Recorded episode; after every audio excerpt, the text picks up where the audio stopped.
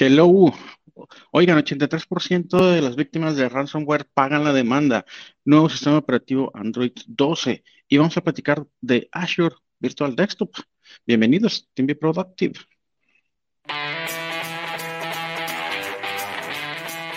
Bienvenidos. Este es un espacio tecnológico creado para ti, donde encontrarás noticias de relevancia en el mundo de Microsoft, entrevistas a especialistas y líderes en el área de tecnología, análisis de las herramientas de Office 365, todo esto y mucho más. Quédate con nosotros, esto es Team Be Productive Live.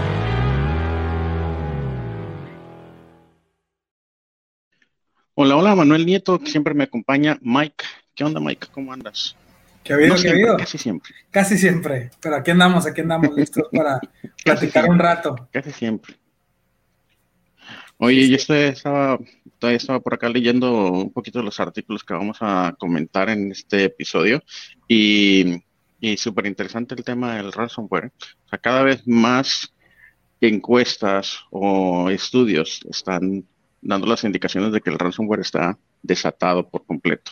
¿Y qué, qué Y te- será? Me, me suena, este, aprovechando ese comentario, como que además de venir a revolucionar todo esto del, del home office, de estar trabajando en casa y todo, pues ahora empezó también el cuidado respectivo, ¿no? De pues, La no ciberhigiene.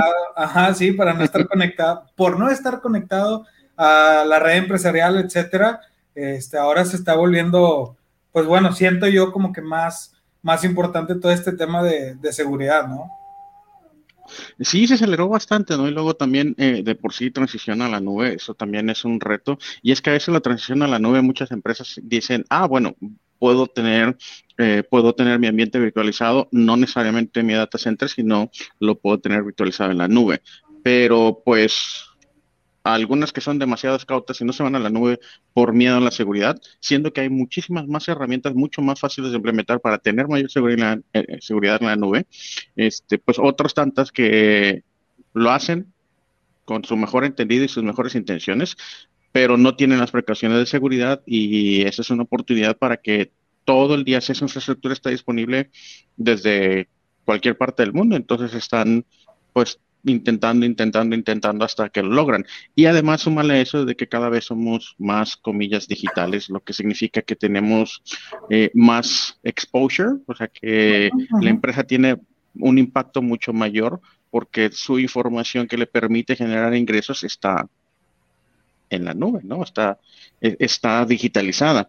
De ahí que incluso sea más atractivo para los atacantes el amenazar en que se roben la información y que le roben el acceso a la información porque eso se traduce a no ingresos y pues si no hay ingresos no hay empresa, ¿no? Pues sí. Entonces, todas esas combinaciones de factores hacen que, pues, que el tema no solamente tome importancia, sino que además de que sea una industria en crecimiento, por horrible que suene, porque es una industria en crecimiento. Pues sí, claro. Pero bueno, Ajá. ¿qué onda? ¿Invitado o de una vez te platico la- de la encuesta? No sé, ¿qué dice el público? Sí, votaciones, por favor. Sí. Sí, no, ahí te, ahí te va, ahí te va. Voy a empezar Bueno, échale entonces. Ahí te va. Mira. Esta es una publicación. invitado, que nos aguante. Sí, no sé. No te vayas, no te vayas, ¿no? Este, pues bueno, esta es una este es un, de la publicación CIDENET del 19 de octubre de el 2021, o sea, es formación fresca, como siempre. Y es el artículo, lo escribe Jonathan Craig. ¿Qué dice? Básicamente una empresa que se llama Ty- Tycotic Centrify hizo una encuesta y publicó los resultados. ¿Qué dice la encuesta? Bueno, básicamente, número uno, 192 encuestados, ¿no? Y, y de los 192 encuestados, 83% había sentido que no tenía más remedio que pagar el rescate de ransomware. Estas 192 em- empresas encuestadas sufrieron un ransomware. El 83% lo pagó y sintió básicamente que no tenía de otra, ¿no? No había ninguna otra alternativa. Lo que no dice la encuesta es el 83% de los que pagaron el ransomware lograron recuperar sus datos no lo sé. Pero, pues bueno, vamos a, vamos a repasar un poquito los datos de la encuesta. ¿no? Dice, son 300 tomadores de decisiones de TI con sede en los Estados Unidos encontraron que el 64% había sido víctimas de un ataque de ransomware en los últimos 12 meses y el 83% de las víctimas habían pagado la demanda de rescate. La compañía uh, Tycotic Centrify publicó su reporte, que, el reporte es de la encuesta, le llaman los eh, State of the State of Ransomware Survey and Report, para el año 2021. Acuérdate que la semana pasada habíamos platicado de que IBM había publicado un reporte de ciberseguridad. Microsoft también publicó el reporte de eh, State of Cybersecurity and Defense, algo así, no me acuerdo cómo se llama. Digital Defense Report, nada que ver. Digital, el Digital Defense Report de Microsoft y pues todos en común tienen el tema del crecimiento en el ransomware, ¿no? Y este, Dice de los encuestados, el 72% de los encuestados ha visto aumentar los presupuestos de ciberseguridad debido a las amenazas de ransomware. Y el 93% de los presupuestos que está asignando un presupuesto especial para combatir amenazas de ransomware. La mitad de los encuestados dijeron que experimentaron una pérdida de los ingresos y daños en reputación por ataques en ransomware, mientras que el 42% indicó que había perdido clientes como resultado del ataque, de un ataque ransomware. Entonces estás hablando de pérdida de información, pérdidas de clientes, pérdidas de ingresos. Imagínate, pues la reputación también, o sea, impacta directamente en futuros clientes, no solamente los que tienes, en los que potencialmente pudieran haberse acercado a ti o que estuviera cerrando, etcétera, y que te digan, y sabes qué, siempre no me espero tantito, ¿no? ¿Cuánto tiempo les va a tomar recuperar los ingresos al nivel de ingresos que tenían previo al ransomware, ¿no? Independientemente de que potencialmente a lo mejor perdieron información de los clientes. Oye, ¿qué hay de NDAs? ¿Se rompieron NDAs? ¿Esos NDAs tienen penalizaciones? O sea, hay toda una, pues bueno, una cadena, ¿no? Una bola de nieve que se puede hacer ahí. Más del 30% dijo que también se vio obligado a despedir empleados. Ahora, ahí te va. Este, ¿Cuáles fueron las fuentes o los vectores de ataque? Correo electrónico con el 53%, aplicaciones con el 41% y nube 38%. Esos fueron los medios de ingreso, los vectores de ataque. El 26% de los, de los encuestados citó que el principal vector de ataque era el acceso privilegiado, seguido de cerca por los puntos finales vulnerables. Es decir, robaron credenciales de alguien y ese al, y, con esas credenciales robadas lograron acceder a recursos de la, de la empresa.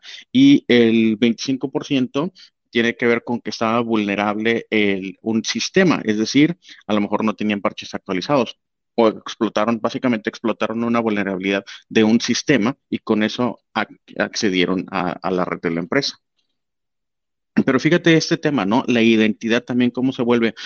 Más de una vez creo que lo hemos mencionado aquí la identidad es el nuevo perímetro. Cuando estábamos todos trabajando, o la gran mayoría estábamos trabajando de, dentro de una red corporativa, cuando pues estábamos protegidos por un firewall. Al estar protegidos por un firewall, pues eso típicamente es a lo que le denominan el perímetro de seguridad. Ahora nosotros estamos trabajando fuera, o la gran mayoría estamos trabajando fuera, una tendencia que simplemente se aceleró. Es una tendencia que ya tenía un ritmo, simplemente con la pandemia se super aceleró. Y ahora se habla de la identidad como el nuevo perímetro, justamente por este tipo de situaciones. Vamos a ver, dice, las organizaciones están gastando sus mayores presupuestos de seguridad cibernética invirtiendo en prevención de ransomware con soluciones de seguridad de red. Número uno, inversiones en red, 49%. Oye, pero recién estábamos diciendo que es la nube. Entonces, seguridad de red dentro del, y que estamos afuera. Entonces, seguridad de red adentro de la red de la empresa cuando nosotros estamos afuera, y cuando la identidad es más del 26%, no me acuerdo, 26% es la identidad. Ok, eso es lo que dice la encuesta, ¿no? Entonces, seguridad de inversiones en seguridad de la nube, el número 2 con 41%. Es interesante observar que en esta encuesta la administración del acceso de la identidad, 24%, la seguridad de endpoints 23% y la administración de acceso privilegiado 19% son las prioridades más bajas. O sea, justamente lo que acabamos de decir. Es a ver, si el, número a la puerta, el vector de ataque número uno es correo electrónico con la intención de robarte credenciales, pues ¿por qué es el que está recibiendo el menos presupuesto? No lo sé. Endpoints son los dispositivos y aquí hemos platicado mucho alrededor de cómo podemos utilizar, por ejemplo, un licenciamiento de Microsoft E5 para sacarle provecho a, sí, a Intune pero sobre los cimientos de Intune, también hablar de Defender, también de hablar de Autopilot, también hablar de Cloud App Security para tener los dispositivos de los usuarios y la información que acceden de forma segura, ¿no? Y además que con Intune tú puedes tener la información básica que necesitas para hacer una ciberhigiene básica, que es decir, esto es todo lo que yo tengo de dispositivos que se conectan a mi red. Este son todo el software que utiliza todo mi ambiente de, de, o todos mis dispositivos. Esta es la información a la que acceden todos los dispositivos, es decir, algo súper sencillo que es el inventario de hardware, de software y de información. En fin, pues esos son los resultados de la encuesta. Los expertos no se sorprendieron por los hallazgos de la encuesta, teniendo en cuenta cuántas empresas han sido públicas sobre el pago de los rescates. Grandes corporaciones como Colonial Pipeline, lo comentamos acá, de JBS, lo comentamos en su momento acá, admitieron haber pagado rescates después de devastadores incidentes de ransomware. Y los estudios muestran que muchas organizaciones terminan pagando los rescates.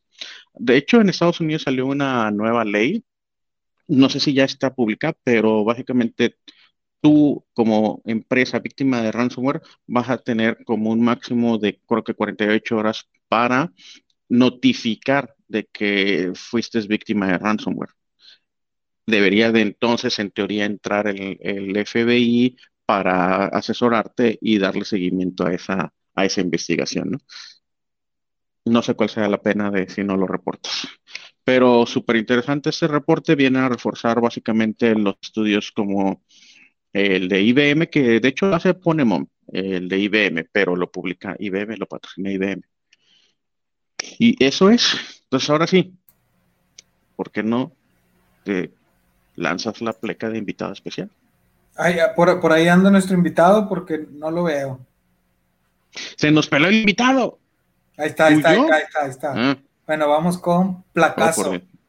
placazo, placazo de cholo. Ahí va.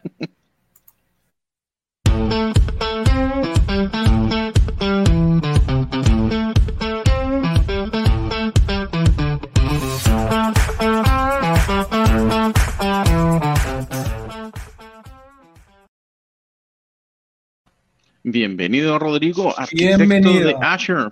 ¿Cómo andas? Estás en mute, estás en mute. Ya, ah, ¿cómo estás? Mucho mejor. Lo bueno es que es arquitecto de Azure y no ingeniero en sonido. es que no quieren interrumpirlos en su, en su conversación, por eso mejor puse mi mute para que no me escucharan este, y pudieran seguir conversando, pero ya estamos aquí. Bueno, oye, Rodrigo, pues empecemos por el principio. Este, eres parte del equipo de Azure, estás este, en una posición de arquitecto de Azure. ¿Qué es, qué es lo que haces dentro del equipo? ¿Cómo es más o menos este, tu día a día? Cuéntanos.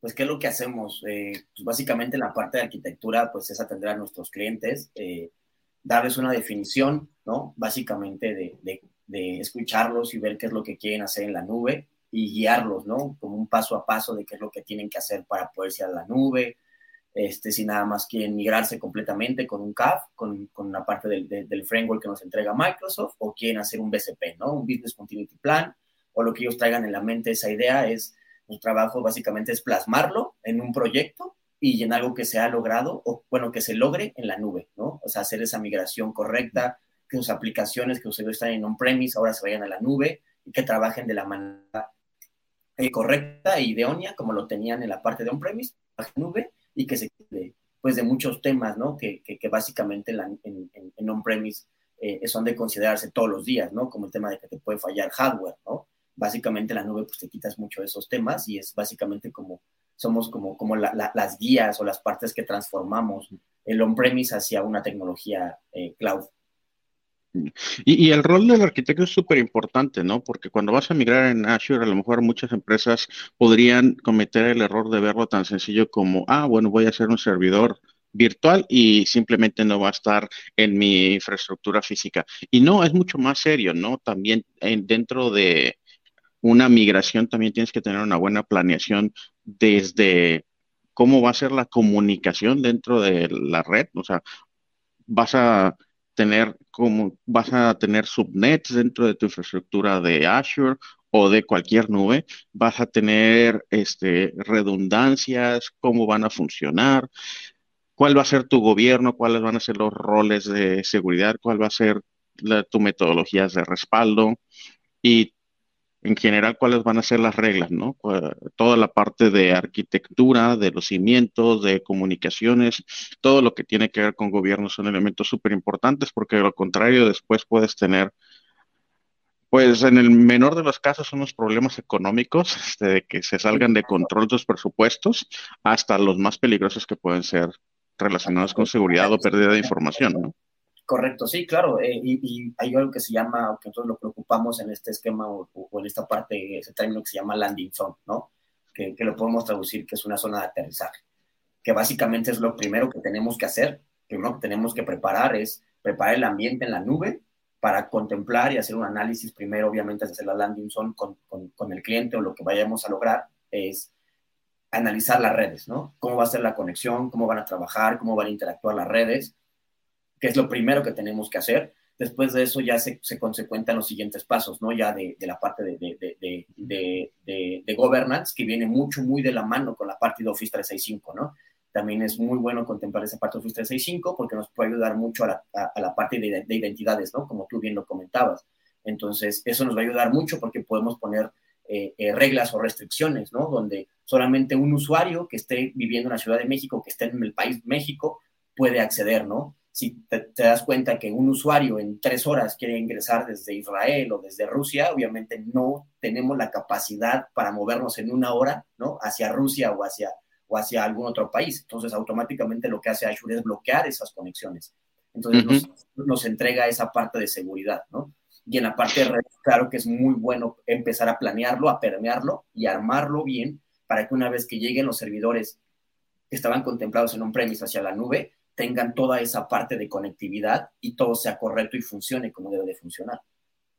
Y, hay una, o sea, quedándome más, bien en el tema de funcionalidades, hay muchas cosas que se pueden implementar, muchos servicios, muchas funcionalidades que es extremadamente más sencillo de implementar en la nube y que obviamente pues también están promoviéndose servicios que nos facilitan, por ejemplo, el tema de hoy, ¿no? Que es hacer una infraestructura de virtualización de escritorios.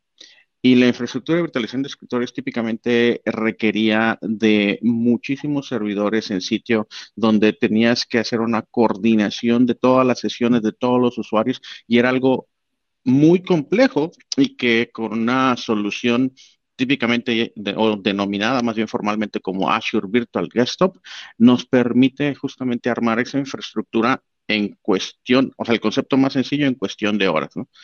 Y que nos permite, nos facilita muchísimo la administración y eso es lo que queremos platicaros el día de hoy con Rodrigo. Entonces, Rodrigo, ¿por qué no empezamos por qué es Azure Virtual Desktop?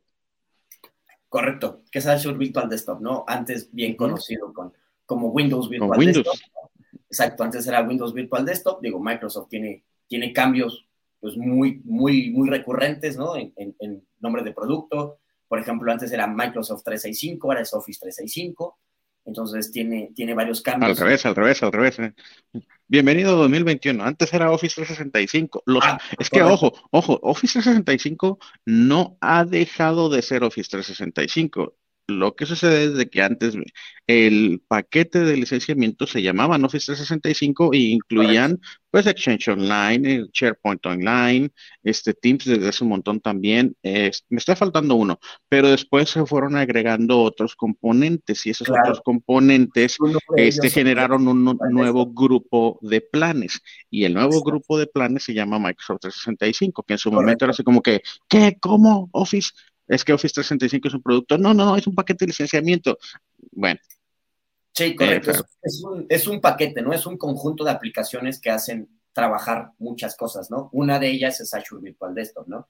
¿Qué, es Azure Virtual Desktop? Básicamente es tener un, un escenario de escritorios remotos para los usuarios, ¿no? Es básicamente tener eh, máquinas fuera de tu ambiente, que no son físicas como tal, que están en la nube, que tienen toda esa garantía de rendimiento, toda esa garantía de disponibilidad eh, que nos ofrece Microsoft con sus SLAs, tenerlos en la nube.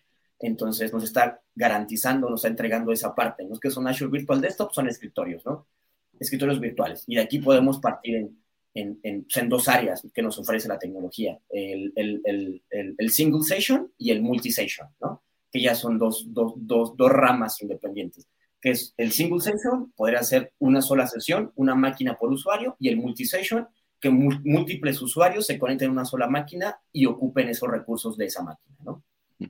Que, que, bueno, yo creo que he tenido la, conversación con varias personas acerca del tema, bueno, pero ¿cuál es el escenario de uso? A mí me queda clarísimo y promuevo y me encanta la idea de sesiones. Por ejemplo, para mí el uso ideal de este tipo de ambientes se cristaliza en algo como, por ejemplo, un call center, ¿no? Un call center donde puedes tener hoy una campaña de 200 usuarios y mañana desmantelar esa campaña y al día siguiente o a la semana siguiente tener una campaña de 2.000 usuarios y al día siguiente tener una campaña, este, deshacer esa campaña, etcétera, etcétera.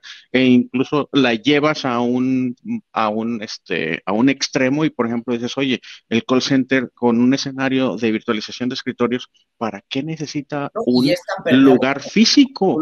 Entonces, ¿cuál es el beneficio, por ejemplo, en el escenario del call center? Oye, si te lo llevas hasta, hasta ese escenario de pues no necesitas un lugar físico para que las personas estén trabajando. Imagínate todos los costos que tienes en logística, que todos los costos que tienes en redes, todos los costos que tienes en lugar físico, o sea, en, en, en sí, en lugar, en una, eh, en, un, en unas oficinas gigantes. Y ahí sí me queda súper clarísimo. Yo, yo, yo mira el, tema del hardware, ¿no? Por ejemplo, para lanzar una campaña de 200 usuarios necesitas comprar N cantidad de servidores o un servidor con esa capacidad, ¿no? Pero ya acaba tu campaña, que va a ser un mes, ¿y qué vas a hacer con ese servidor? ¿no? Ya no lo vas a ocupar, ya no lo vas a necesitar. ¿Qué vas a hacer? Ya invertiste demasiado dinero en ese servidor, ¿no? Porque los servidores son, son, son caros. Entonces, la, la, gran ventaja. No solamente, ojo, no solamente, no, solamente son caros, sino que ahorita si tú quieres comprar un servidor, el tiempo de espera está en, meses. ¿Por qué? Porque ahorita estamos pasando por una transición. O sea, tienes una lista de espera o un tiempo un poco prolongado de 30, 60 días o 90 días, dependiendo la marca IBM, Dell, HP, de cuándo te llega tu servidor, ¿no? No es como que lo compro hoy y empiezo a implementarlo hoy. Es que lo compro y espero a que llegue y cuando llegue tengo que empezar a implementar. Y estamos sufriendo el chip shortage. Ahorita, la verdad, es de conseguir un servidor. Número uno, la las nubes lo están, lo están consumiendo servidores como locos y tienen prioridad número uno. Y luego, número dos, pones chip shortage. La, hay más demanda que procesadores disponibles. Exacto. y entonces eso te pone... Tanta de chips ahorita, que ni para coches hay, también es un tema que está permeando o está pegando en la parte de, de servidores, ¿no? Tal cual. Entonces, pon todos esos escenarios y dices, ah, bueno, pues la nube es un no-brainer, ¿no? Porque puedes levantar el, el ambiente en minutos. Correcto. Pero este, eh, continuando un poquito con el escenario, yo creo que para mí, para mí, mi, opinión personal, Mike, ayúdame ahí con el crédito, el tema es, para el escenario de ventanilla está súper claro el súper beneficio de escritorios virtualizados. Y ojo, hay dos, este tema Windows Windows 365, ese es uno, y el que estamos hablando ahorita nosotros es Azure Virtual Desktop. Ya hemos comentado un poco de los dos a manera general. Windows 365 es muchísimo más fácil de implementar. Azure Virtual Desktop es muchísimo más flexible, tiene mucho mayor, tienes mucho mayor control, dinamismo, etcétera. Y tienes una comparativa ahí muy grande, ¿no? O sea, Windows 365 lo que te permite es tener escritorios personales para cada uno de tus usuarios, ¿no? Y lo que te permite Azure Virtual Desktop es que tienes una sola máquina para múltiples usuarios, o sea, tu consumo, tu gasto es mucho menor enfrentándonos a un Windows 365, ¿no? Entonces, esa es como que la, la, la, parte de diferenciación entre una tecnología y otra, ¿no? Windows 365 es para usuarios como, como, como, como tú, Manuel, como tú, Miguel, que queremos tener una máquina en la nube, ok, perfecto, la compramos, requerimos más recursos de cómputo, compramos una máquina, pero nada más es para nosotros, ¿no? Es esa, esa máquina. Y en Azure Virtual Desktop la gran diferencia es que es una máquina grande que puedes permearla o dividirla o, compartirla con múltiples usuarios. Entonces, en esa máquina tan grande se pueden conectar 5, 7, 8, 9, 10, 11, 12 personas, ¿no? Y también ahí tenemos que entrar a un tema, lo que te comentaba, ¿no? De single zone o multi, multi-session, que eso, que eso también abre un mundo a que una cosa que no ofrece Windows 365 es que solamente te da escritorio virtual, ¿no? Nada más te da escritorio y tú haces lo que tengas que hacer dentro. Pero ya una parte de Azure Virtual Desktop te ofrece que solamente tú agarras aplicaciones, o sea, no tienes que acceder directamente al escritorio para ver tu aplicación, simplemente tienes un menú de aplicaciones donde tú escoges qué aplicación quieres ejecutar y la ejecutas. Y eso reduce mucho el consumo, ¿no? Si un servidor está diseñado para 10 personas en single, eh, eh, eh, en una sola sesión, por decirlo, ¿no? Es para 10 personas, pero si tú lo divides, que ese servidor sea para 50 personas que van a ocupar nada más la aplicación de Excel, pues ese servidor que es para 10 te puede servir para 50. Entonces ahí tú haces una parte de, ahorro en, el tema de, gasto, ¿no? Y de infraestructura, porque solamente estás desplegando una sola aplicación, no todo el escritorio, ¿no? No, no toda la funcionalidad. Y también ahí limitas esa parte de que muchas veces la capa de seguridad es el usuario, ¿no? Que descarga cualquier aplicación o descarga cualquier cosa y ya entra un ransomware o ya entra un virus o ya entra aquí. Simplemente ahí limitas a que solamente pueda usar esa aplicación y con esa aplicación es lo que necesita para trabajar y listo, ¿no? No tiene acceso completo al sistema operativo para poder generar un daño mayor. Ya. Y que de hecho ha habido mucha, este, ha, ha, evolucionado de forma interesante, ¿no? La propuesta Azure Virtual Desktop, creo que por primera vez estuvo en public preview por ahí de octubre, noviembre del 2020 y, y ha tenido cambios importantes. Este, uno de, o algunos de esos cambios importantes es la manera en que en que administra los perfiles y en que administra las aplicaciones de forma total y completamente independiente del sistema operativo. Pero, o sea, ¿qué, qué, o, ¿qué otro grupo de novedades crees que hayan sido como que las más atractivas de la plataforma últimamente? Por ejemplo, para nosotros como los arquitectos que desplegamos la tecnología, uno de los cambios más fuertes fue que en su versión pasada tenías que desplegar un tenant independiente, ¿no? Para poder montar la tecnología. O sea, tenías tú tu tenant con tu suscripción y para poder montar Azure Virtual Desktop tenías que montar otro tenant para poder desplegar. Hoy en día ya eso no existe, ya cambió, mejoró y ahora en tu misma suscripción tú puedes montar y desplegar tu tecnología, ¿no? Que eso es algo que a los técnicos a los que desplegamos esa parte de, de Azure Virtual Desktop nos ayudó muchísimo, ¿no? Porque nos redujo el tiempo de implementación todavía más de lo que de por sí es sencillo, nos redujo todavía más el tiempo de implementación. Y yo creo que uno de los retos a mí también que me ahorita que me viene a la mente, uno de los retos más importantes tiene que ver con, oye, pues yo quiero desplegar una imagen personalizada en mi escritorio. Y había pocas herramientas para poder este, lograr eso de una forma relativamente sencilla. Se lanza Azure Image Builder y Azure Image Builder hace esa tarea también mucho más fácil, ¿no? Sí, sí. Hoy en día puedes coger una imagen personalizada. Obviamente aquí tenemos que partir de un tema, ¿no? La imagen personalizada está muy enfocada a multisesiones, ¿no? Que una sola imagen de tu máquina, por ejemplo, tienes un Windows 10 y le instalas paquetería, ¿no? Office 365, que tenga eh, Excel, Word, bla, bla, bla, pero aparte tú quieres ponerle que esa imagen traiga Visual Studio, que traiga, no sé, algunas herramientas de, edición, cualquier software que se pueda instalar, ¿no? Tú preparas tu imagen y ya la despliegas en tus hosts, ¿no? O en tus máquinas virtuales para que todos tus usuarios que quieran entrar puedan ocupar esas herramientas, ¿no? O bueno.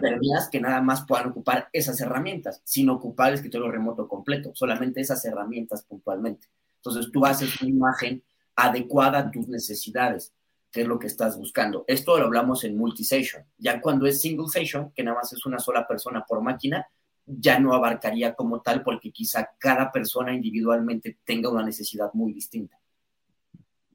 Oye, pues ya que, ya que estás entrando en esa materia, ya que nos estamos poniendo técnicos, ok, yo soy una empresa, me late esa idea, Virtual Desktop, ¿qué necesito? Ok, los prerequisitos, pues son bastante simples, ¿no? Eh, para empezar, requieres tener suscripción en Office 365. Oye, ahí estamos viendo tu, pantalla. En, el momento que nos digas, la podemos compartir, ¿eh?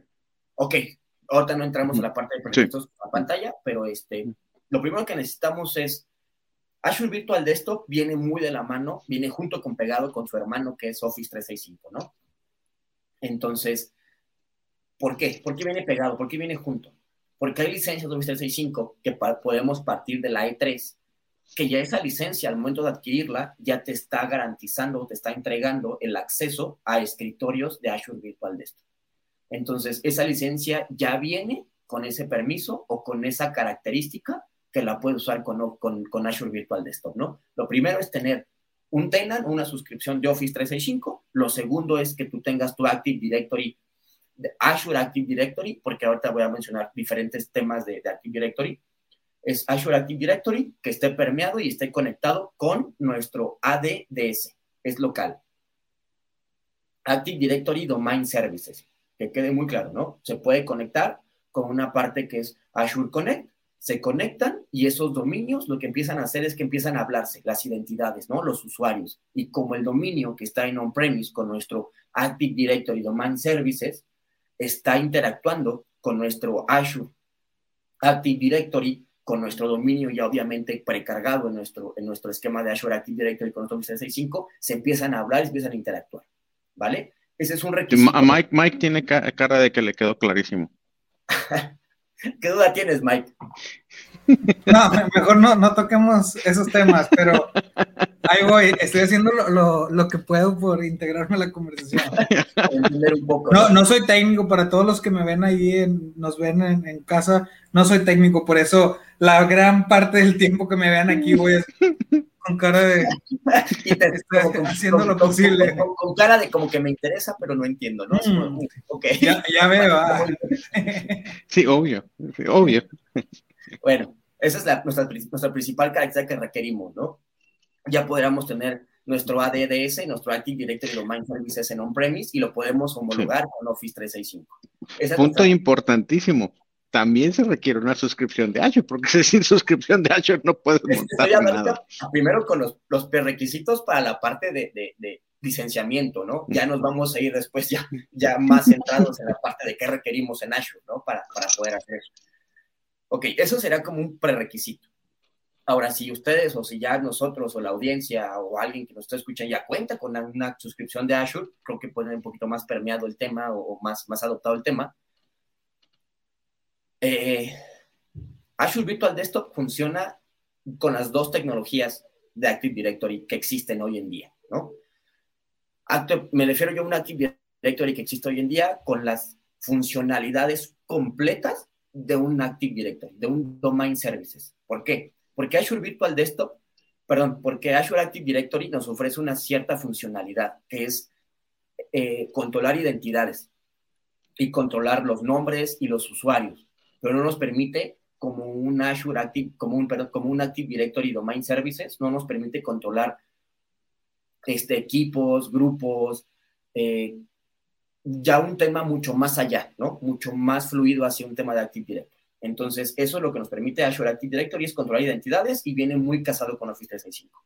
Y ya para la parte de Azure Virtual Desktop, requerimos tener un Active Directory Domain Services on-premise que se conecte hacia ese portal de Azure Virtual Desktop o ocupar la tecnología que el mismo Azure ya tiene, que es un Azure Active Directory Domain Services, ¿no? Que es un Active Directory en un esquema PAS.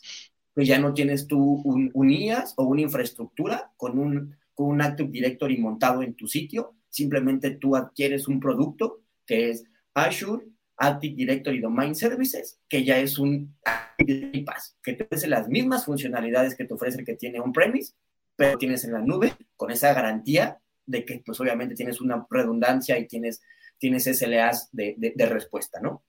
Principalmente Entonces, requerimos... de- déjame, déjame repasar porque si esto se pone bien divertido. Entonces, tenemos Azure Active Directory, ¿ok? Eso es diferente a Active Directory Domain Services, típicamente on-premise. Pero además, en la nube tienes un tercero que es Azure Active Directory Domain Services, Correcto. Que, su, que es- incluso cuando yo es- tuve la oportunidad, Tu Active Directory NIAS, ¿no? O sea, esa es la sub- en la nube es lo que suple. esa es la promesa. Pues Pero yo tuve la oportunidad de hacer una implementación de Azure Active Directory, más bien una implementación de Azure Virtual Desktop utilizando únicamente Azure Active Directory Domain Services. Me funcionó bien.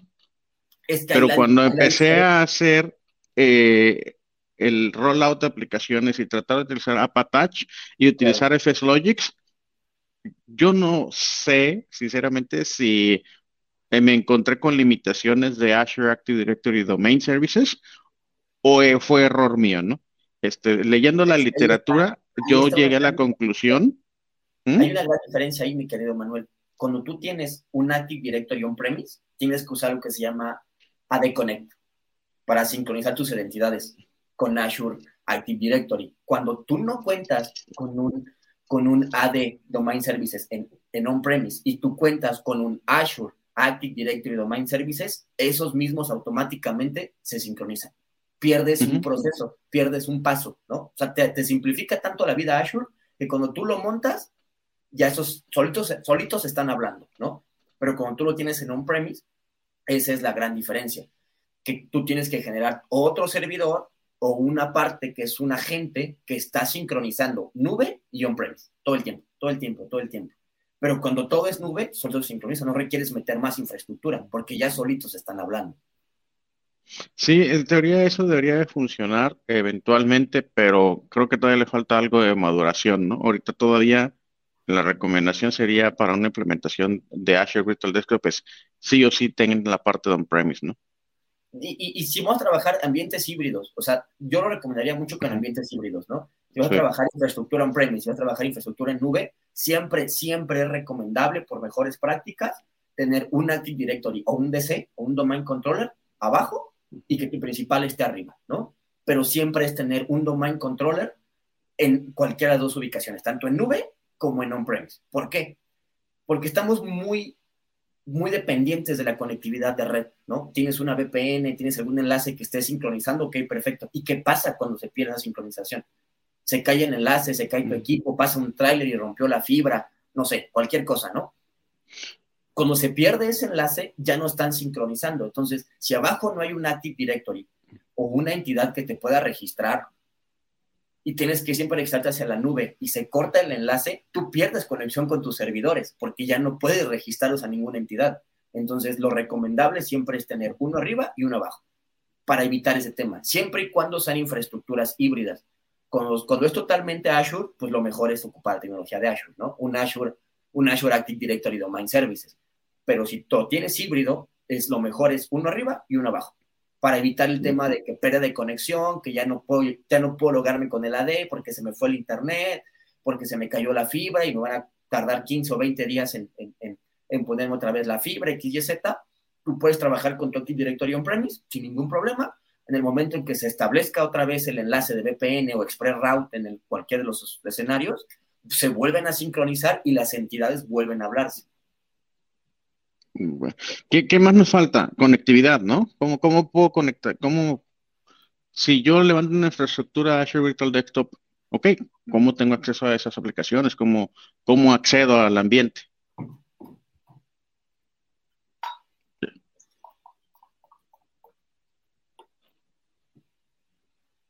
Rodrigo. Ay, perdón, creo que se cortó un poquito. ¿Ya, ya me ven? Ah, sí. super. Este, hay dos formas de hacerlo.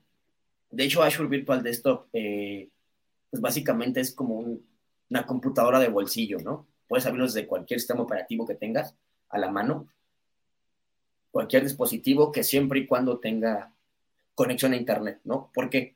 Porque puede ser a través, desde una simple URL de Internet donde tú te conectas, ¿no? Como yo les puedo mostrar aquí, en, no sé si pueden ver en pantalla.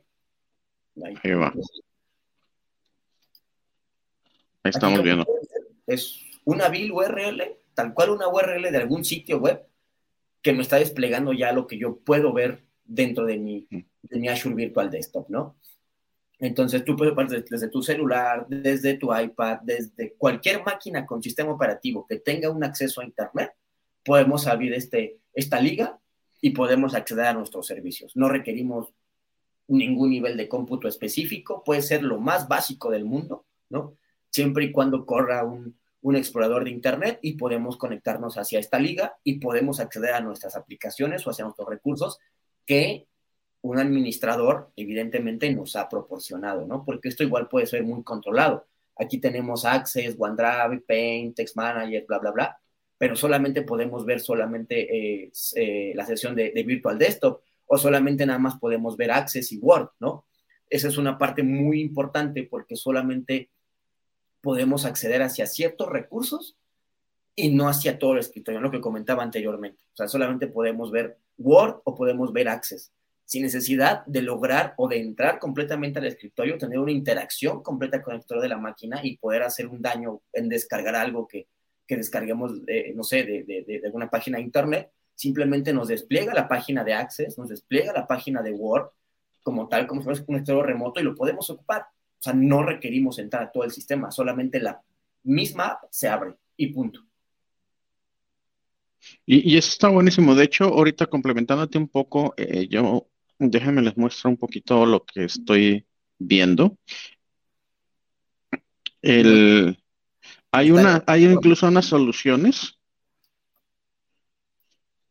que, que son, por ejemplo, esta que está súper loca. Esta es una empresa que se llama iGel. Bueno, más bien, no me acuerdo cómo se llama la empresa, pero hacen un software que funciona como sistema operativo que le llaman iGel.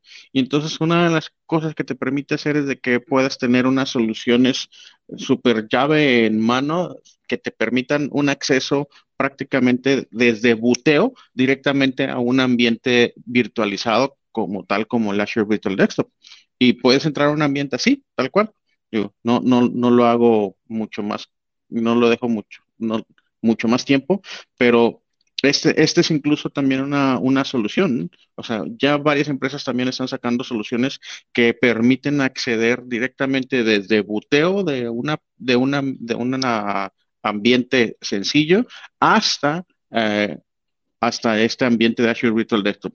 ¿Cuál es el escenario? Oye, tienes ahí unas laptops o un, un equipo que, no sé, tiene tres o cuatro años y esos equipos tres o cuatro años a lo mejor eh, o sea, puedes darle un nuevo propósito a los equipos que a lo mejor hoy tendrías que decomisar porque son equipos que tienen Windows 7. Y por el simple hecho de que son equipos Windows 7, tendrías que sacarlos o decomisarlos porque es un equipo con un sistema operativo ya no soportado. Oye, pero el hardware como tal funciona, el aparato funciona. Entonces, Puedes ocupar esto como una solución en donde Agile te funciona como sistema operativo base, está soportado, no tiene vulnerabilidades de Windows 7 y, les, y le das un ambiente de escritorio o de aplicaciones eh, a, a, esta, a estos usuarios, ¿no? Entonces, darle una nueva vida al hardware. En ese punto que tú comentas, no sé si en la audiencia, ahorita que tengamos aquí ya Linuxeros o que sean de open source, Backtrack, por ejemplo, para los que tengamos aquí, que espero que todos sean sombrero blanco, ¿no? Que sean ethical hacking este, sombrero blanco y la parte de tú montar un backtrack, montar un Ubuntu, alguna sesión de, de CentOS, tú puedes literalmente decir que tú quieres montar ese sistema operativo sin instalarlo. O sea, solamente tú lo corres a través de tu ISO o de tu disco, de tu imagen, tú lo corres y te despliega, pero no tienes ni siquiera que instalarlo y ya te despliega un acceso web, ¿no? Entonces, desde, esa, desde ahí, desde ese punto tan simple, puedes acceder a, un recurso de Microsoft, ¿no? A ver un escritorio completo, acceder a un Access, acceder a un OneDrive, acceder a un Word, acceder a lo que, lo que, lo que se te haya permeado, lo que se te haya proporcionado, ¿no? En tu usuario, puedes accederlo. O sea, ni siquiera requieres como tal instalar un sistema operativo, ¿no? Si nos damos ya la parte de open source o de Linux, tú simplemente pones tu imagen, la corres sin que sea instalada y puedes acceder a esto, ¿no? Si tienes un dispositivo muy chiquito o ya dañado, que apenas está en y apenas está haciendo las cosas, desde cualquier máquina, como tú bien comentabas, puedes acceder a estos tipos de recursos. Y podrías acceder a un escritorio completo de Windows 11. Correcto, tal cual. Y si estás en tu iPad, lo que te genera entrar a un Windows 11 es que tú puedes ocupar la parte del touch, ¿no? Una, una, tablet o algo, ocupar esas funcionalidades touch en tu sistema ya de Windows 11, ¿no? Que es lo que te, lo que te hace un poquito más simple la vida.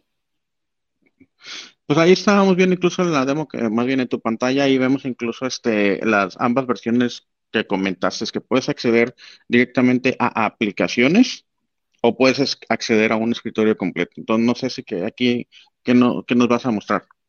Pues, por ejemplo, podemos hacer el escritorio remoto, ¿no? Completo, para que vean cómo, cómo, cómo, se, cómo se conecta, cómo trabaja la, la tecnología o la herramienta. Y aquí, pues, obviamente nos piden los accesos, ¿no?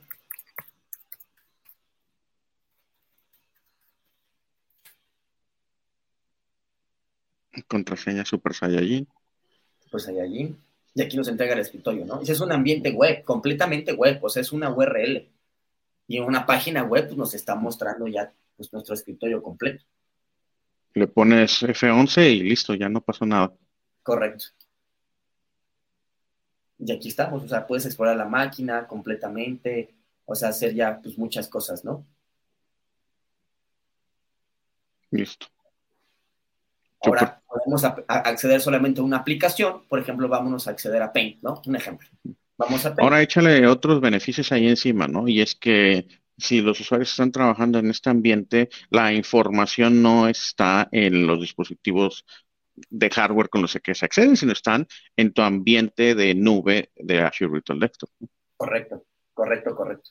Por ejemplo, va a abrir Paint y, por ejemplo, nos va a nada más dar lo que es Paint, ¿no? Y no podemos ver otra cosa ni acceder a otra cosa más que Paint. Y podemos aquí dibujar o hacer lo que tengamos que hacer, ¿no? Pero nada más accedemos a Paint. No entramos directo al sistema operativo, que es lo que yo comentaba de un inicio, ¿no? O sea, esto nos garantiza una seguridad, porque solamente estamos entregando herramientas. No estamos entregando un sistema completo donde puedan descargar algún software malicioso, ¿no? Esto incluso lo podemos llevar más allá cuando tienes el cliente de acceso, la aplicación de Remote Desktop. Tú puedes también trabajar en conjunto con el sistema operativo, con un sistema operativo Windows, y para el usuario va a haber un icono de una aplicación y puede ser la aplicación más compleja, Final Cut Pro, DaVinci, lo que tú quieras, y le pueden dar clic como si fuera cualquier otra aplicación pero los recursos, o sea, básicamente vas a utilizar recursos en la nube para poder ejecutar ese software. Entonces, tú puedes ejecutar un DaVinci Resolve, tú puedes ejecutar un Final Cut Pro en una máquina que pues no tiene una tarjeta de gráficos discretos, ¿no? Y eso se vuelve también una oportunidad y se vuelve también súper poderoso, un, un, escenario de uso también interesante. Sí, claro. Desde cualquier posición puedes entrar y si esa máquina está diseñada para, por ejemplo, que tenga eh, tarjeta de red, ¿no? Las, las famosas Hs, que, las famosas máquinas Hs que, trabajan en Azure con, con, esta parte de tarjetas de red, perdón, de tarjetas de video, pues pueden estar los diseñadores a hacer sus, su, trabajo de manera remota, sin necesidad de tener un equipo como tal diseñado o asignado, que sabemos que son caros, para que puedan entrar. Oye, hay un, hay un par de temitas que todavía quiero cubrir, pero ¿Qué onda, Mike? ¿Por qué nos platicas algo de, del tema de Roadmap?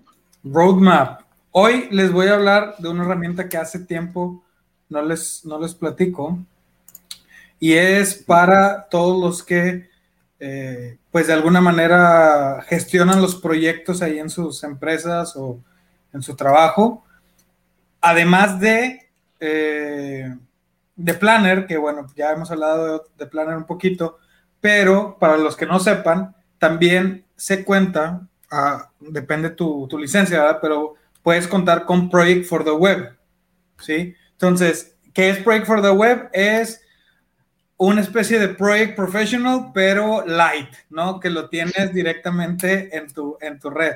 Pero ¿qué, qué es la, la, parte buena o lo que está sucediendo? Si ustedes, ¿puedo decir marcas? Sí, ¿verdad? ¿Puedo decir otras marcas? Por favor. Nada más le, ponemos acá el, el bannercito.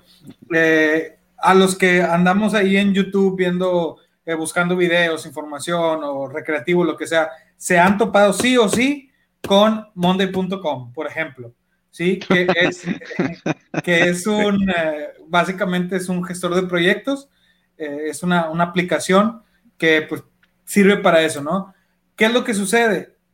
Las capacidades que tienen esas herramientas son bastante buenas y como Monday existen muchos, ¿no? O sea, Asana, Anywhere, Infinity, hay miles de, gestores, de, proyectos. Y ahora estoy casi seguro que es por eso, no, no tengo pruebas, pero tampoco dudas, de que Microsoft ha estado... Está buena.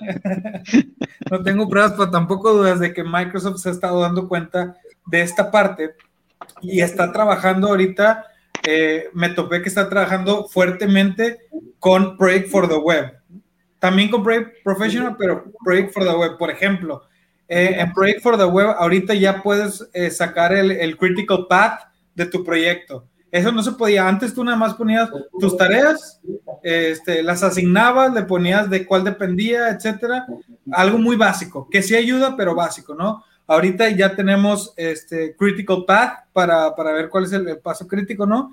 Eh, ahora, cuando tú le asignas a alguien una tarea, ya lo puede modificar esa persona. O sea, ya puede entrar esa persona al proyecto y decir terminada o en proceso, etcétera, ¿no? que eso antes tampoco se podía, tenías que esperarte a la junta en donde te dijeran, ya acabé esto, ya acabé esto, y tú modificarlo. Ahora ya hay permisos para que lo puedan hacer las personas que están asignadas. Este, también tenemos, eh, van a llegar eh, una aplicación para Roadmap de, for the Web.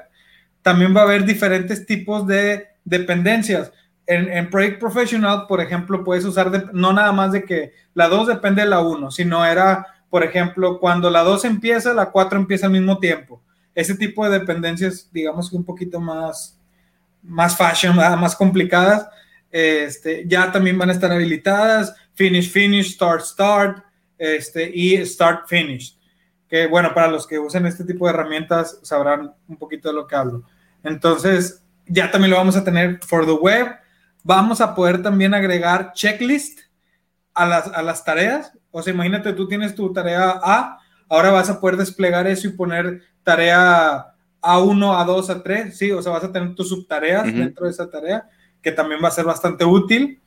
Eh, vamos a poder invitar a personas como guest en Project for the Web. Uy, buenísimo. Buenísimo. Entonces, si yo estoy trabajando con mi cliente X eh, y yo estoy gestionando el proyecto, oye, pues yo te puedo invitar a ti para que estés dentro de mi proyecto, mi, o, sea, mi, mi, apartado de Project for the Web y tú puedas ir viendo los avances. Si tú tienes tareas que realizar, tú las vas a ir modificando.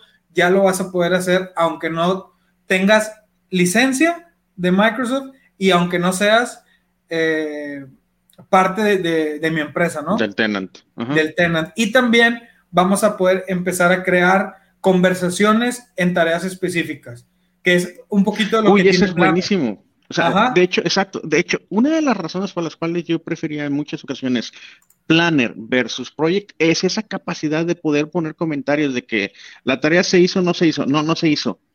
¿Por qué? ¿Cuál es la historia? ¿Cuál es el contexto? y, buenísimo. Fíjate, acuérdate que hace mucho nosotros hicimos una, un Team Productive que era eh, task versus to do versus planner, ¿no? Estaría súper bueno ahora hacernos un planner versus project. y invitamos a Pili, a nuestro super project planner. Sí, sí, y de hecho, también dentro de esas conversaciones, pues el típico arroba, la mención a las personas también lo vamos a poder hacer. Entonces, si te fijas o si se fijan, son muchísimas cosas que vienen para Project. Digamos que todo esto tendríamos que, en teoría, tenerlo para enero del próximo año. Es lo que se está planeando. dicen, dicen que demo, que qué onda. ¿Demo de qué? Pues de lo que estás diciendo. Ah, pues no hay demo. No, estaría bueno, sí, estaría bueno. exacto, ponlo como, como tarea para que lo podamos mostrar tan pronto lo tengamos disponible, porque ahorita solamente está en roadmap. Lo que sí puedes mostrar es el roadmap. Digo, no sé, si quieres. Sí, sí, sí. A ver, un segundito. Porque sí, estas son, eh, estas son eh, novedades que se esperan que anuncia Microsoft que están por liberarse. En, típicamente a nosotros nos toca de los primeros, este, típicamente los primeros dos meses. Y cuando llegan a Public Preview, no. Cuando llegan a llenar la availability, nosotros típicamente ya los tenemos. Ahí lo están viendo, ¿verdad? Sí. Ok, entonces ya tenemos nueva interfase también de roadmap para que vayan a verlo. Está mucho más este, entendible. Entonces, fíjense, cuadritos, in development, rolling out o launched. Ok, entonces esto del critical path ya lo tenemos, pero todo lo demás está en development. Ok, Entonces, eh, yo quiero suponer que la fecha de aquí es tentativa a que se, a que se libere, ¿sí? Y esto es lo que tenemos. Digo, hay otras cosas que son, por ejemplo, de Break Professional. Cuando tú abres aquí la, la tab, cuando te dice plataforma web, ahí es Break for the Web. Si no dice web, es que es este algún otro, o sea, que es en, en Project Professional, pues. Por se empezó a sentir tan, tan separado Project Professional de, de Project for the Web. se, se, empezó a sentir tan, o sea, diferencias tan importantes de productos, pequeños grandes detalles, pues como que sí se nota que es un desarrollo de un equipo total y completa y enteramente diferente. Ajá. Y, y, y si te fijas, bueno, al menos yo que, que ya empecé a utilizar Project Professional para algunos proyectos, eh, esto es algo muy personal, ¿no? Pero la, la interfase contra estas herramientas que yo mencionaba es, otra cosa. A lo mejor sí tiene mucha capacidad, ajá, pero, o sea, me, me, siento en Windows 98. O sea, mal plan.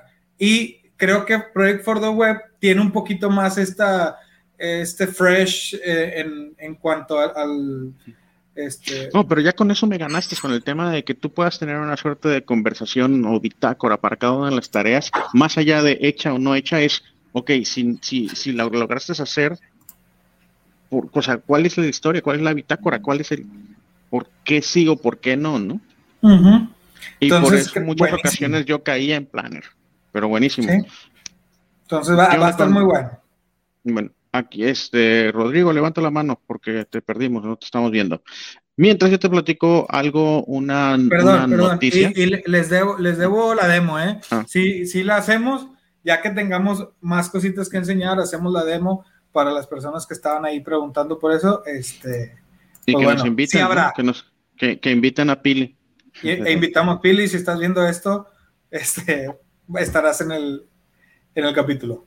Ah, bueno, ya, ya regresó acá con nosotros Rodrigo. Entonces, cuéntanos, Rodrigo, el, o sea, uno de los últimos temas que queríamos cubrir por acá también con el con Azure Virtual Desktop es, bueno, ¿qué, qué, funciones me permiten tener ventajas o cuáles son las funciones avanzadas que me permitirían tener ventajas sobre la administración de una flota de equipos de hardware? Correcto, ese es un punto muy importante eh, y ahí podemos partir o permear con lo que se llama este LS Logic, ¿no? donde, aunque sean multisesiones, que se conecten N cantidad de personas al mismo servidor, se pueden guardar esas sesiones de esas personas, ¿no? Entonces, podrían volverse a conectar, volver a entrar y tener sus propias cosas otra vez ellos, ¿no? Que son funciones ya un poquito más avanzadas en la parte de Azure Virtual Desktop, pero podrían tener eso, ¿no? Hay una función muy padre en Azure Virtual Desktop que todos los recursos pueden estar apagados, todos los hosts pueden estar apagados, que solamente lo ofrece Azure Virtual Desktop pueden estar apagados todos los recursos, o sea, las máquinas pueden estar apagadas y eso es muy bueno, ¿no? Porque nos está generando un menor consumo, ¿no? Y generamos un ahorro. Entonces, cuando la primera persona, supongamos que a las 7 de la mañana se va a una persona, empieza y enciende el servidor.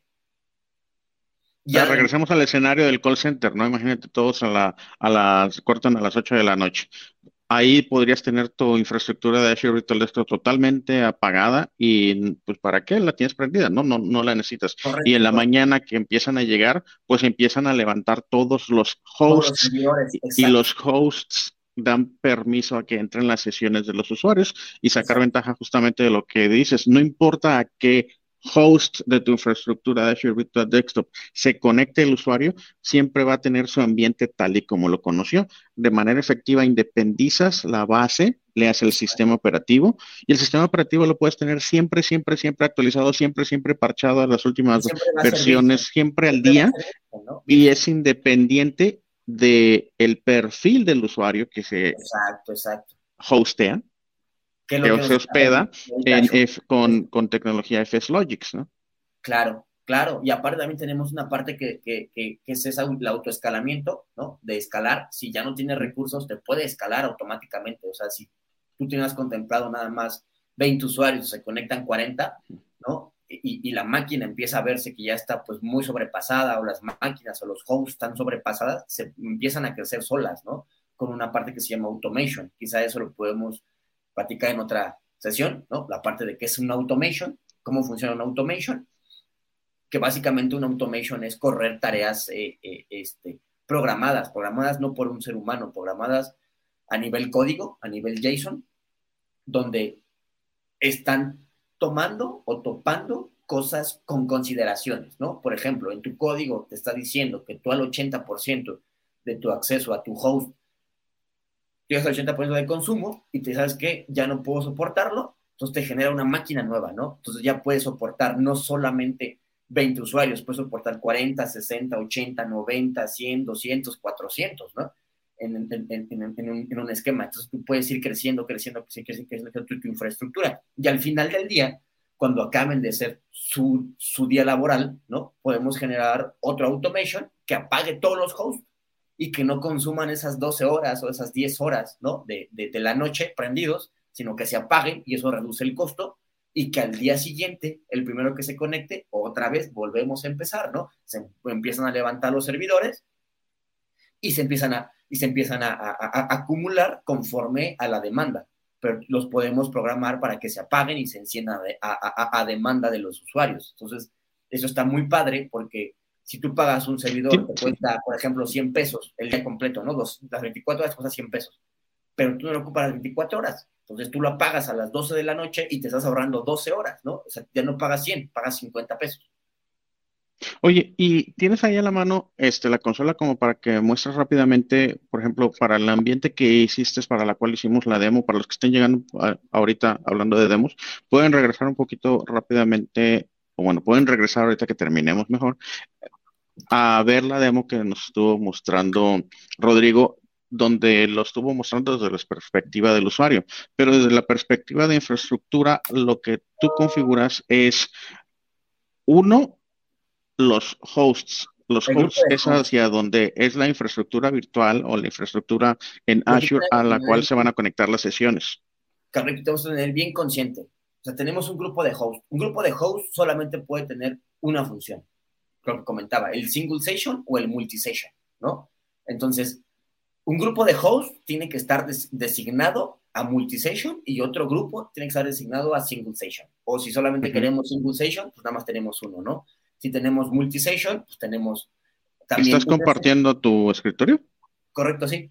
Tenemos un ah, escenario. Este, en, este, caso... No lo veo. Eh, aquí se ve en la presentación, de hecho. ¿Ah, tú sí lo ves? Sí, yo sí lo veo. ah, bueno, buenísimo. No sé qué me pasa a mí, pero yo no lo estoy viendo.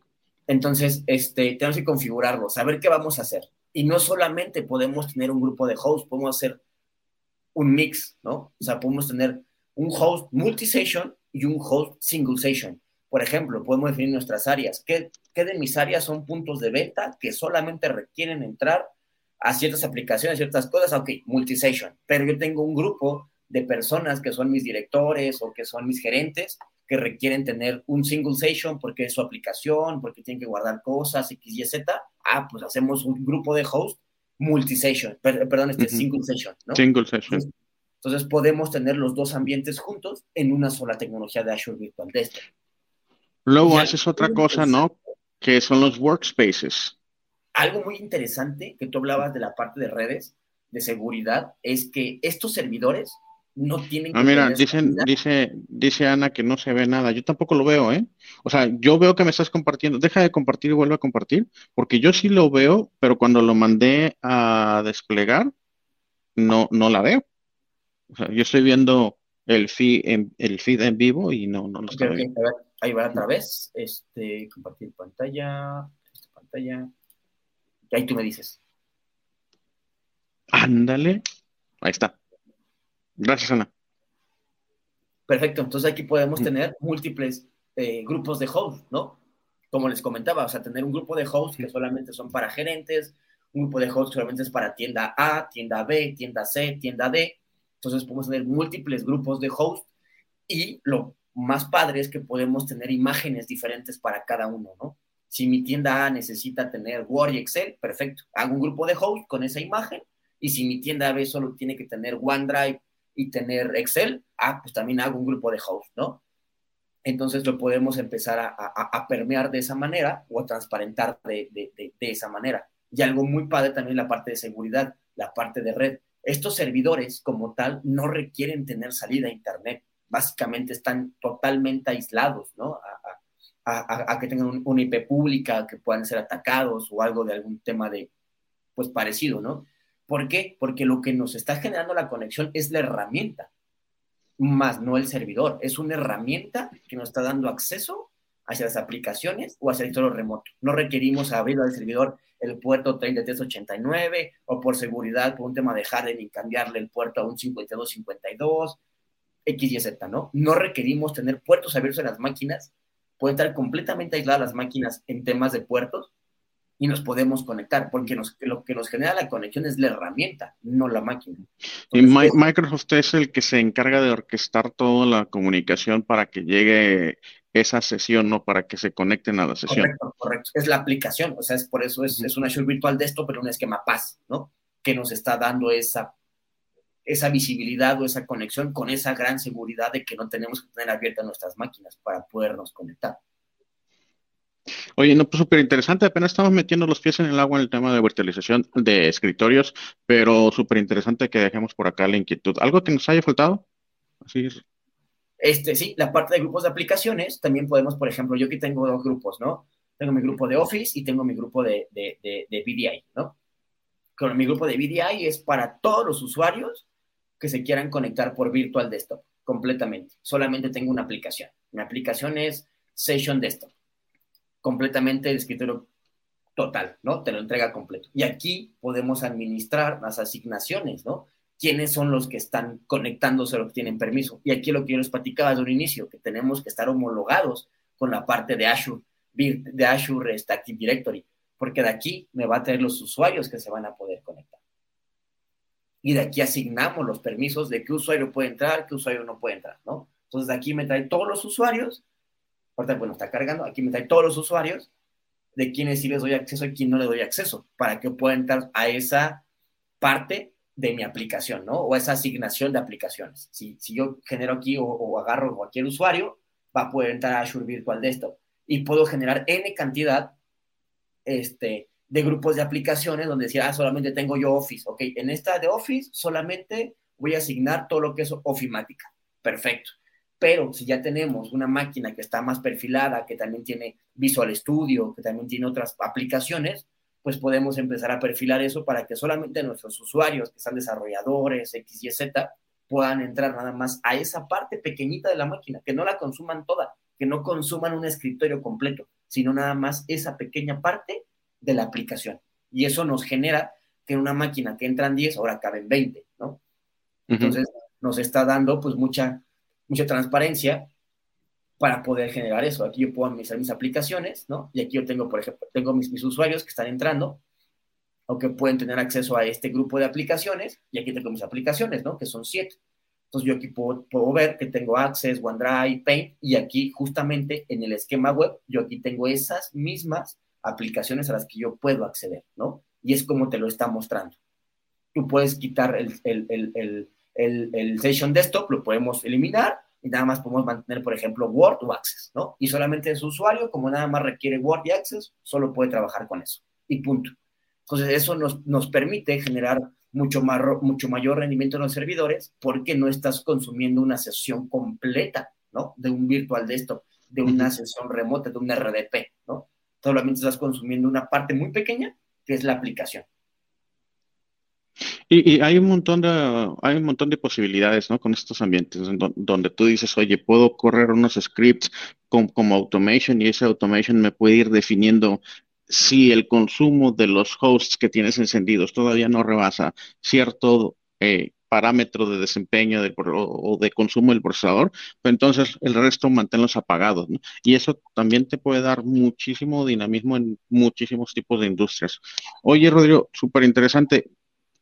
Ya, ya tenemos que ir cortando. Yo nada más doy una notita así muy rápido que quería compartir con la audiencia y es que se lanzó el nuevo sistema operativo de, de Google que es el Android 12. Básicamente, este nuevo sistema operativo trae muchos temas de personalización, muchos temas en el cambio de la interfaz y uno de los que más nos debe interesar a nosotros que tiene que ver con seguridad y privacidad. Básicamente, alguno de los aspectos de seguridad y privacidad que tiene que ver con el usuario final es de que ahora vas a tener mucho mayor visibilidad para cuando las aplicaciones estén utilizando tu ubicación o ciertas funciones particulares de tu, eh, de tu teléfono celular o de tu smartphone y también te va a permitir dinámicamente ir asignando diferentes niveles de permiso a los componentes. Ya ahorita ya vemos que puedes darle permiso a que accedan a tu ubicación única y exclusivamente cuando la estás utilizando, ¿no? Pero ahora también te va a dar diferentes niveles de mayor granularidad de estos permisos para que puedan acceder a tu ubicación, pero que no sea tu ubicación precisa. ¿no? Y diferentes componentes como el micrófono, la cámara van a tener también mayores niveles de seguridad. Pero por otro lado, también este, para las empresas hay nuevas funcionalidades. Esas nuevas funcionalidades se van a exponer por los diferentes, por diferentes iniciativas de MDM. Una de ellas, por ejemplo, en el caso de Microsoft, siendo Endpoint Manager.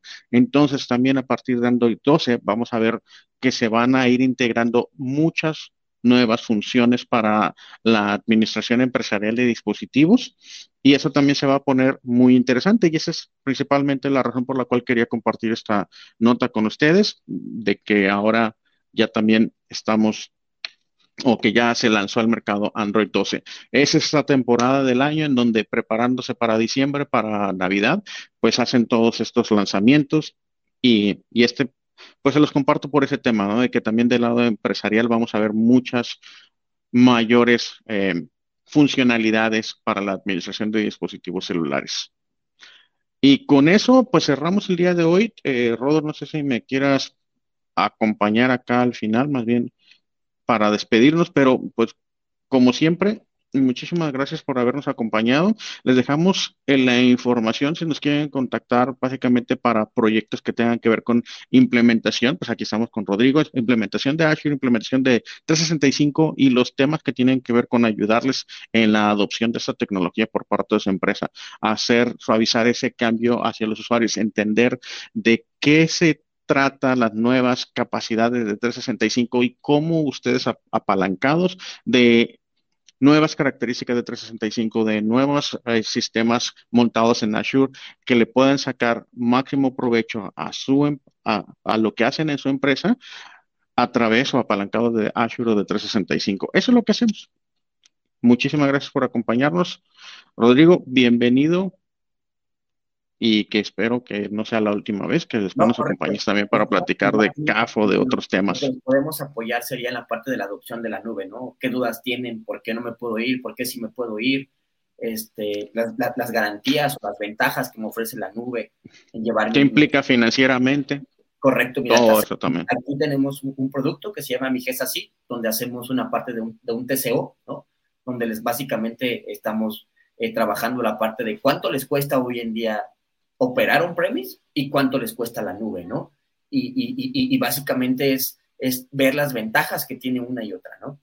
Que, por ejemplo, yo podría mencionar ahorita dos. Una de las grandes ventajas que podemos platicar en la parte de, este, de irnos a la nube es cuánto estás pagando hoy en día de luz, de administración y la parte de refrigeración de tu data center, ¿no? Que si te vas a la nube, te quitarías... Y respaldos y la máquina de diésel que tienes atrás para cuando se te va la luz, bla, bla, bla. y, y, y, yo creo que pagar un soporte, no sé, puede haber aquí empresas grandes que nos estén viendo, de pagarle a Dell o a IBM que nos garantizan o que les garanticen a ellos, ¿no? Que sus discos o las garantías, y son garantías que pueden correr en 30, 40, 60, 90 días, ¿no?